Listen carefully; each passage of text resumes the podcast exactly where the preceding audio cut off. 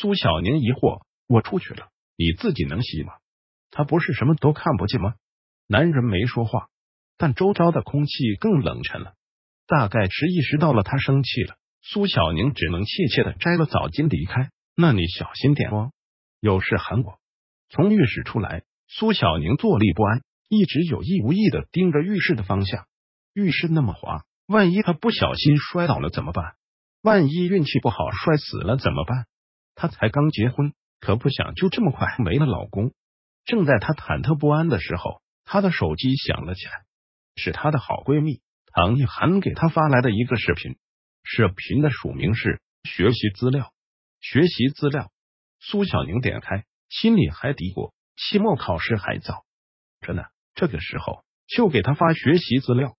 嗯，无视频点开。里面是一个女人趴在一个男人身上，苏小宁脸上瞬间爆红，他慌乱的想要关掉视频，山寨机居然在这个时候死机了。就在他怎么关都关不掉的时候，浴室的门开了。嗯，莫晨玉刚从浴室出来，耳边全是不堪入耳的声音。男人脸色黑沉了下来，你在干什么？苏小宁本来就急得浑身冒汗，被他这么一下，差点将手机扔到地上。他又慌又急。最后干脆将手机塞到被子里面，声音倒是小了，但这女人叫的更夸张了。你莫晨玉看着他，眉头紧锁。我我在看搓澡的视频。苏小宁笨拙的用身子压着被子，妄想将那个女人的声音压住。莫晨玉精致的五官微微扭曲。搓澡视频，对。苏小宁死死的压在被子上，擦了擦额头上急出来的汗，就是一个男人给一个女人搓澡。搓得很用力，然后那个女人又疼又舒服的在喊：“莫晨玉，他是不是不但觉得他是个瞎子，还觉得他是个傻子？”房间内一时陷入了沉寂。视频里女人的声音隐隐约约的从被子里传出来。苏小宁浑身只穿着贴身衣物的身子，正以一种奇葩的姿势压在被子上，暖黄色的琉璃灯光照在她纤瘦白皙的肌肤上，居然有种让人心悸的暧昧。莫晨玉那呼吸逐渐粗重了起来，眸色也暗沉了下来。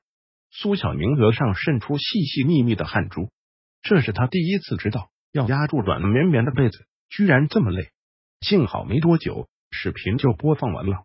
他擦了擦头上的汗，将发烫的手机从被子里捞出来。男人坐到床沿，似笑非笑的看他。那两个人搓完澡了。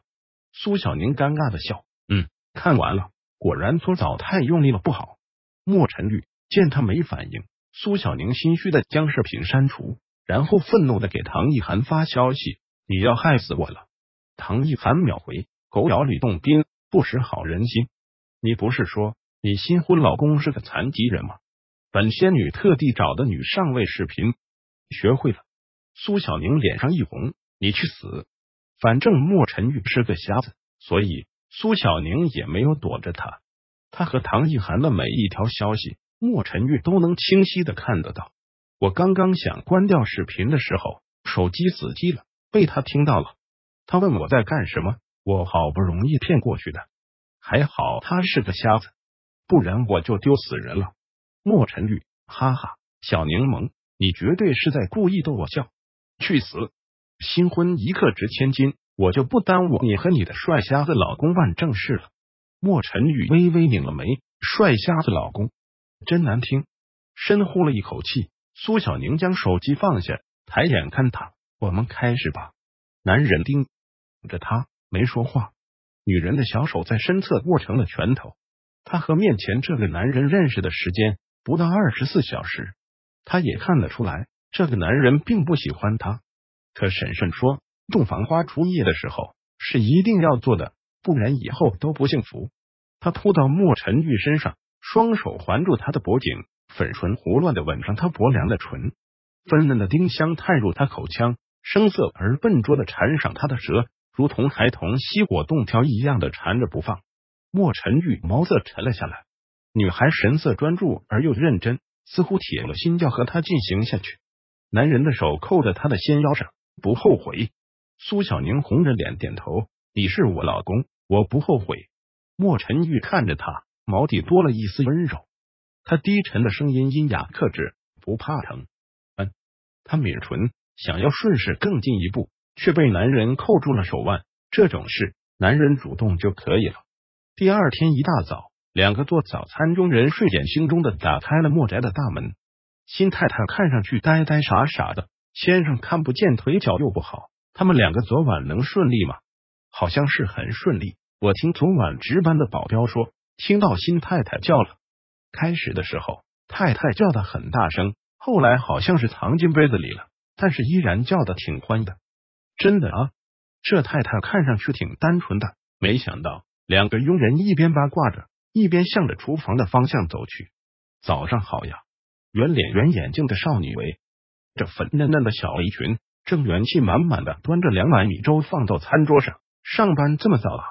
气氛尴尬了一瞬，两个佣人面面相觑。在确定他没听到他们的对话之后，两个人连忙过来接过他手里的东西。太太，您起床这么早？苏小宁笑眯眯的看了一眼挂钟，不早了，已经六点多了呢。他昨晚没睡好，起的还比平时晚了点呢。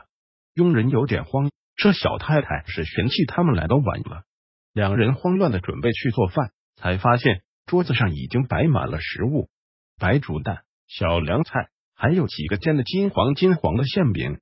佣人震惊了：“太太，这些我做了呀。”苏小宁笑眯眯：“我不知道我老公喜欢吃什么，就按照我平时给奶奶做的，随便做了点。”说着，他小跑过去，将几个馅饼推到佣人面前：“我没想到你们来的这么早，所以没给你们做。